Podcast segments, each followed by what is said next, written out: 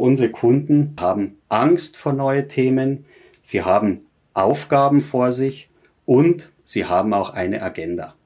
Und sobald wir es schaffen, mit unserer Fachexpertise, aber auch diese soziale Komponente und diese drei A's des Kunden zu verstehen, daraus ergibt sich dann ein stimmiges Bild und auch Projekterfolg.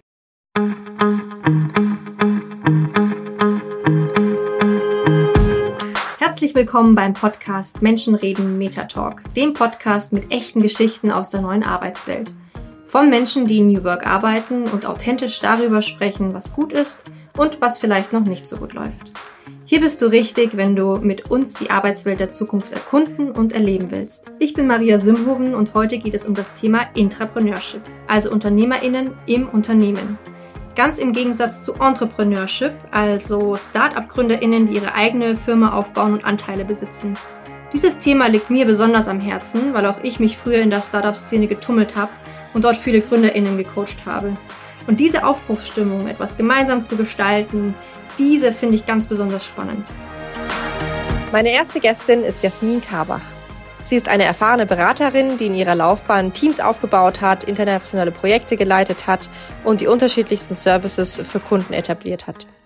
Außerdem ist sie eine überzeugte Intrapreneurin. Herzlich willkommen, Jasmin. Schön, dass du bei uns bist. Lass uns direkt ins Thema reinstarten. Was bedeutet denn für dich Intrapreneurship, also UnternehmerInnen im Unternehmen? Erstmal hallo und schön, dass ich hier sein darf. Ich meine, grundsätzlich ist ja Entrepreneurship, aber auch Entrepreneurship äh, was für unternehmungslustige Menschen. Und diese Lust muss auch in, einem, in einer vorhandenen Organisation einfach auslebbar sein. Mhm. Und meiner Meinung nach ist es immer dann leicht, das auszuleben, wenn ein Vertrauensverhältnis zur Organisation, aber auch vice versa zum Mitarbeiter, zum Entrepreneur besteht. Als Entrepreneur muss ich erstmal sehr verantwortungsbewusst sein, übernehme Verantwortung und muss auch Entscheidungen selbst treffen. Und da stehen auch immer Risiken dahinter. Und bei Risiken stehen Fehler dahinter. Mhm. Ähm, ja, und die Fehler müssen auch von den Kollegen und Kolleginnen von der Organisation mitgetragen werden. Aber umgekehrt auch äh, wird der Erfolg partizipiert. Und ich glaube, wenn das gegeben ist, dann trauen sich auch Mitarbeiter und Mitarbeiterinnen als Entrepreneur mutig ihre Ideen vorzubringen oder auch Business weiterzuentwickeln.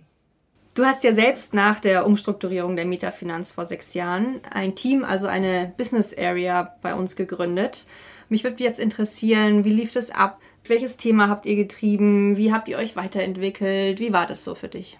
Das ist eine große Herausforderung, aber nicht nur für mich. Ich glaube, für alle anderen war das eine große Herausforderung. Äh, eine Führungsebene wurde komplett eliminiert.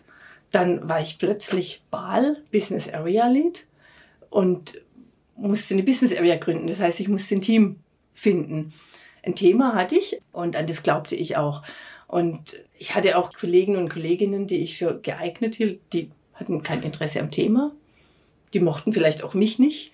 Also so leicht war es gar nicht. Und letztendlich starteten wir dann aber zu dritt, obwohl die Mindestanforderung fünf war, mutig und unternehmungslustig, wie zuvor erwähnt, in ja, in das Metapreneur-Abenteuer und haben uns jetzt, ja, wir sind jetzt aktuell 18 Leute in unserer Business Area, wirklich coole Typen. Und äh, wir haben nennenswerten Nearshore-Anteil und bedienen mehrere Kunden innerhalb vom Konzern, aber auch ähm, außerhalb unseres Konzerns und haben ambitionierte Ziele für die Zukunft. Da war Führung ja bestimmt auch eines der Top-Themen. Und dadurch, dass du ja unsere Organisationsstruktur vorher auch schon kennengelernt hast, also die klassisch hierarchische und dann eben, wo du ins Entrepreneurship eingestiegen bist mit deinem Team. Aus deiner Perspektive, wie hängt denn die neue Form der Führung, wie wir sie jetzt haben, eben die verteilte Führung, wie hängt denn das mit dem unternehmerischen Denken und Handeln zusammen?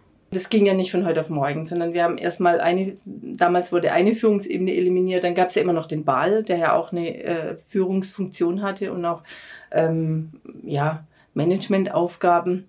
Aber irgendwann war die Meta dann auch ähm, ja, reif, um auch diese Führung, die letzte Führungsebene, also die Ballrolle abzuschaffen. Und seitdem geht die Verantwortung an den Mitarbeiter über.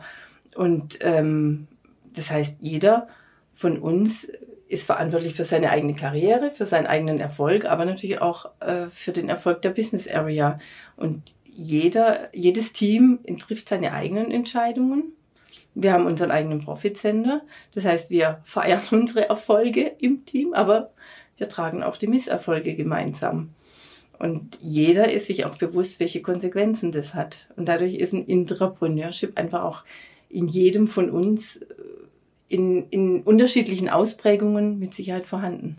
Neben der Gewinn- und Verlustrechnung, die jedes einzelne Team selber hat, was macht denn die Metafinanz sonst noch so, damit UnternehmerInnen sie hier wirklich Verantwortung übernehmen können und in der Metafinanz wirklich unternehmerisch handeln und denken? Was, was macht die Metafinanz da noch an struktureller Unterstützung oder was fällt dir da noch ein?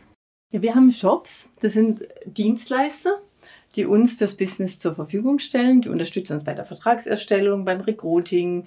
Wir haben den Unternehmensleitungsshop, ähm, die mit der Strategie in Vorleistung gehen, die uns aber auch die Transparenz bieten über ein ausgeprägtes Reporting ähm, für unsere Business Area, aber auch äh, Transparenz in die gesamte Meta. Das ist elementar für unternehmerische Entscheidungen. Und jeder Entrepreneur muss einfach diese Transparenz sehen und auch verstehen und anwenden können. Wir haben Communities, das heißt, wenn wir uns fachlich austauschen möchten, Business Area übergreifend, haben wir jederzeit die Möglichkeit, eine Community zu gründen, beizutreten oder auch wieder austreten, um gemeinsame Lösungen für die Kunden zu entwickeln. Und ähm, wir haben die Fehlerkultur. Also wenn mal was schief geht, dann wissen wir, das hat jetzt nicht, äh, bricht uns nicht das Genick, sondern wir wissen, wie es ist, wenn man Fehler macht und haben einfach das Vertrauen innerhalb der Meta. Und neben dem, also neben der Struktur, die wir haben, mit den Teams, mit der Transparenz der Zahlen, gibt es noch weiteres, äh, wie UnternehmerInnen bei uns unterstützt werden? Ja, wir haben eine Weiterentwicklung, die nennen wir U-Tun. Da geben wir Kollegen und Kolleginnen die Möglichkeit, ähm, ihre Ideen vorzubringen, sich weiterzubilden, vielleicht von erfahrenen Entrepreneuren zu lernen. Da darf man sich ausprobieren, da darf man Ideen einbringen. Wir äh, bieten Elemente an, von denen wir lernen können, auch außerhalb der Metafinanz. Und ähm, ja, treffen uns regelmäßig zum Austausch, um gegenseitig äh, voneinander zu lernen. Ja, das ist unsere U-Tun-Tour. Als U-Tun für Unternehmertum tun. Tun, also wirklich ins Tun Richtig kommen. ins Tun kommen, genau. Hast du noch zum Schluss jetzt ein ganz konkretes Beispiel aus der Praxis von dir, wo und wie Unternehmertum in deinem Team aktuell gelebt wird? Ein gutes Beispiel war vor circa zwei Jahren, als ein Kunde aus einem Technologiekonzern aus dem Gesundheitswesen auf uns zukam mit einem Hilferuf und wir in einer Art Feuerwehreinsatz das Projekt erfolgreich zusammen mit dem Kunden gestemmt haben. Somit konnten wir dort unsere Kompetenz beweisen, aber wir haben auch das Vertrauen beim Kunden aufgebaut und noch viel wichtiger auch das Vertrauen in uns selbst gefestigt. Und somit haben wir eine stabile Kundenbeziehung geschaffen und arbeiten jetzt bereits zum dritten Mal und im Angebot fürs nächste Jahr. Jasmin, ganz herzlichen Dank, dass du bei uns im Podcast warst und deine Geschichten geteilt hast. Danke, dass ich hier sein durfte. Mein zweiter Gast ist Maximilian Biernat. Er ist seit über zehn Jahren in der Metafinanz. Er ist Experte im Data Science Bereich und Projektleiter von agilen Teams.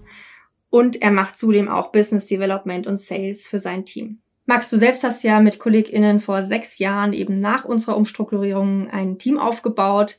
Anfangs hattet ihr eher keinen finanziellen Erfolg und jetzt seid ihr eines der profitabelsten Teams in der Metafinanz.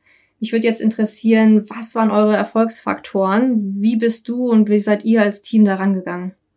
Danke, Maria, erstmal für die Einladung. Und tatsächlich, wir haben als kleines Team mit viel Expertise gestartet und sind über die ersten Projekte, erste Success Stories, haben wir es geschafft, uns einen Namen zu machen, haben unser Netzwerk ausgebaut, haben dort auch weitere Kunden erschlossen und haben im selben Atemzug dort auch unser Team weiter aufgebaut, neue KollegInnen eingestellt.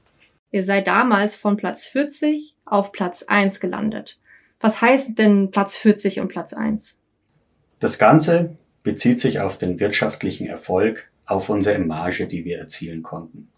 Wir sprechen hier von einem Zeitraum von circa zweieinhalb Jahren und durch die eingangs erwähnte Teamgröße war ein Erfolgsaspekt, Das andere war eben, durch die Teamgröße konnten wir uns es auch erlauben, Eigenentwicklungen zu starten.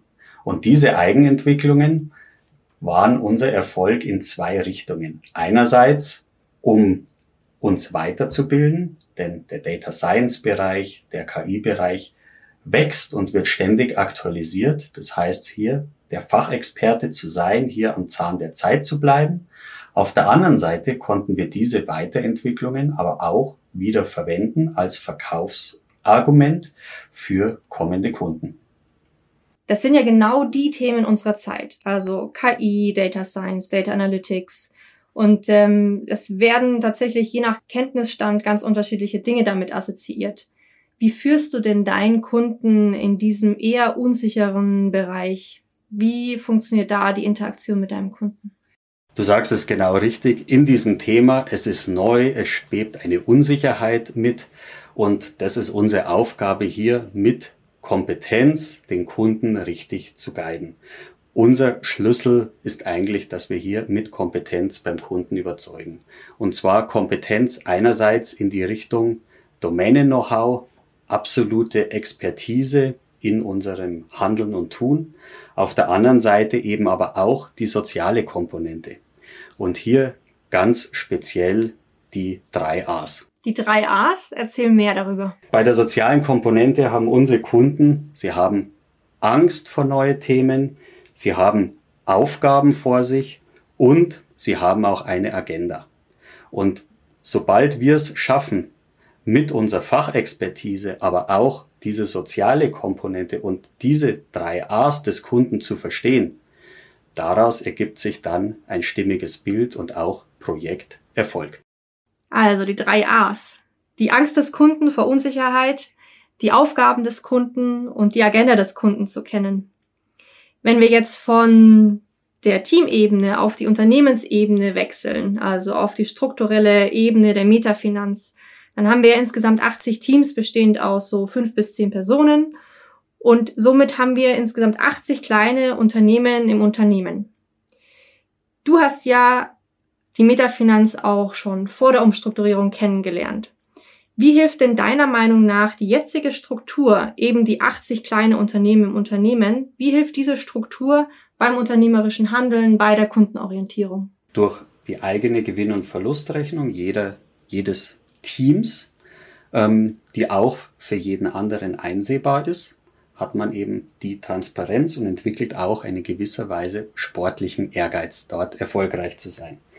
Ähm, man hat durch die Umstellung weiterhin ein großes Maß an Freiheit, geht aber gleich und im gleichen Atemzug einher mit einer wachsenden Verantwortung gegenüber sich selber als Mitarbeiter, gegenüber seinem Team, seinen Kolleginnen und eben auch gegenüber der kompletten Firma. Für tatsächlich unser Business als Berater hat es elementar geholfen, denn dort durch die Verantwortung, die Freiheit, die wir haben, sind wir nahezu gezwungen, näher mit dem Kunden zu interagieren.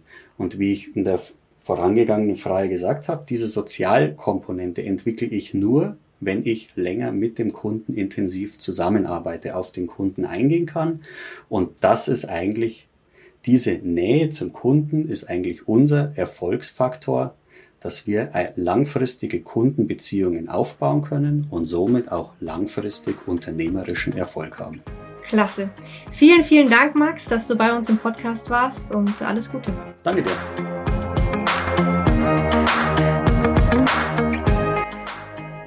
Das war die siebte Folge von unserem Podcast Menschen reden Metatalk. Heute ging es um das Thema Entrepreneurship, also unternehmerisches Denken und Handeln als Angestellte im Unternehmen. Ich nehme heute drei Dinge für mich mit. Nummer eins, die Transparenz der Zahlen, denn Wissen ist Macht. Und um wirklich gute, valide unternehmerische Entscheidungen treffen zu können, brauche ich die Transparenz über die wirtschaftliche Situation. Nummer zwei, das System gibt sehr große Freiheit. Damit sind große Entwicklungen möglich, sowohl individuell als auch im Business. Und Nummer drei, mit der großen Freiheit geht aber auch eine große Verantwortung einher und damit braucht es Vertrauen. Vertrauen in sich selbst, Vertrauen in das eigene Team und Vertrauen in die Kundenbeziehung. Wie geht es dir damit? Wo trägst du aktuell echte Verantwortung? Und was denkst du über unternehmerisches Denken und Handeln? Wo handelst du unternehmerisch? Lass uns gerne deine Kommentare und Meinungen auf LinkedIn unter dem Post zur Folge da oder besuche uns auf metafinanz.de. Wir freuen uns von dir zu lesen.